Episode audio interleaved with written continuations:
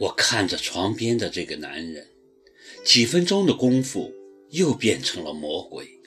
刚才的温存和深情已荡然无存，那张不可一世的脸上，完全是一种胜利者的姿态。他居高临下的看着我，嘴角的笑意分明告诉我，他不会就此罢休，他一定会达成他所愿。让我一辈子活在他设的囚笼里，从而活着给他陪葬。他真是自私的可怕。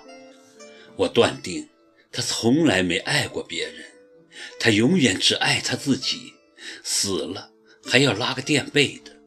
而我不幸就是那个给他垫背的。下午我去了电台，老崔大老远的就冲我笑。直觉告诉我，又有新任务了。果然，在台长室，老崔交给我一叠材料，说：“策划室提交的一个策划很不错，去采访三十年前被派到新疆建设兵团的女兵，然后制作一个专题节目。你看一下，我觉得很有创意。虽然采访起来有些困难，但我相信你一定能完成。”新疆建设兵团，我一惊，好个策划室，亏他们想得出来。是的，那是三十年前被派到那边建设的女兵，现在是一种什么样的生活状态？关注一下他们，会取得很好的社会影响，这也正是我们需要的。老崔看着我说：“为什么要我去？”我不解地问。老崔看出我的迟疑，忙肯定地说：“因为你有这个能力。”我就不再说什么了，再推让只会惹他不高兴。他交代的任务从来就是说一不二的。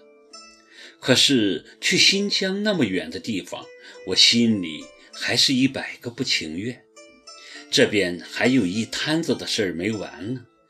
我想，我应该找个人商量一下。正想着找谁商量时，高鹏突然打了个电话给我，约我吃晚饭。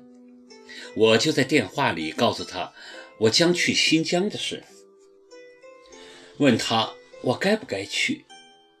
当然要去了，新疆是个好地方，我就一直想去，可惜没时间。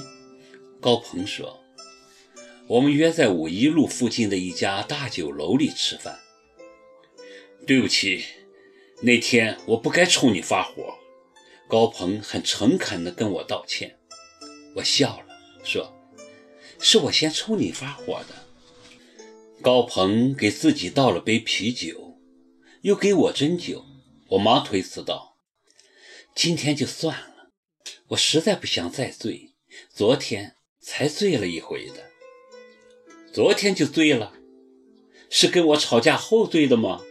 他目光闪烁地问：“我低下头没出声，算是默认。难得呀，居然有女人为我醉。”高鹏装出一副陶醉的样子，反问道：“但你是为我醉吗？应该不是吧？”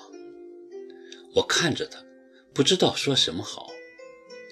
哎，我怎么会有这种待遇呢？自己有几斤几两重，我心里还没个数。高鹏自嘲地笑，他的神情有些沮丧，眼中泛着无边的空虚的光芒。那光芒应该来自他的内心。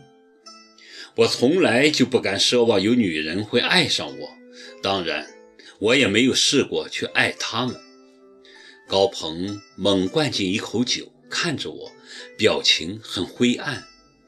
我这种人是不配有爱情的，也玩不起爱情。你自己没有付出，怎么能要求别人为你付出呢？我如是说。可我是真的很想有个女人好好爱的，也希望得到她的爱。但这么多年了，我已经找不到去爱一个人的感觉了。我以为遇上你，我会重新开始一段新生活。遗憾的是，我没有在你身上找到你要重新开始的迹象，你心里一直有别人。高鹏低声说，好像是在责怪我。对不起，我想这是需要一个过程的。对，也许是需要一个过程。高鹏重又抬头看着我说：“不过。”这个过程好像很艰难，我对自己没有信心。没有信心，就要给自己信心。高鹏，你说我很忧郁，可是我怎么感觉你比我更忧郁、更自卑？我很认真地告诉他我的真实感受。高鹏不说话，出神地看着我，眼中那无边的空虚的光芒更加泛滥。我不希望你这个样子。虽然我不知道你过去经历过什么，但我真的不希望你这个样。你那么有才华，又年轻，你有太多的东西可以挥霍和享受，为什么要把自己弄成这么颓废呢？我看着眼前的高鹏，他的脆弱让我油然而生一种想给他勇气的念头，尽管。我比他更需要勇气。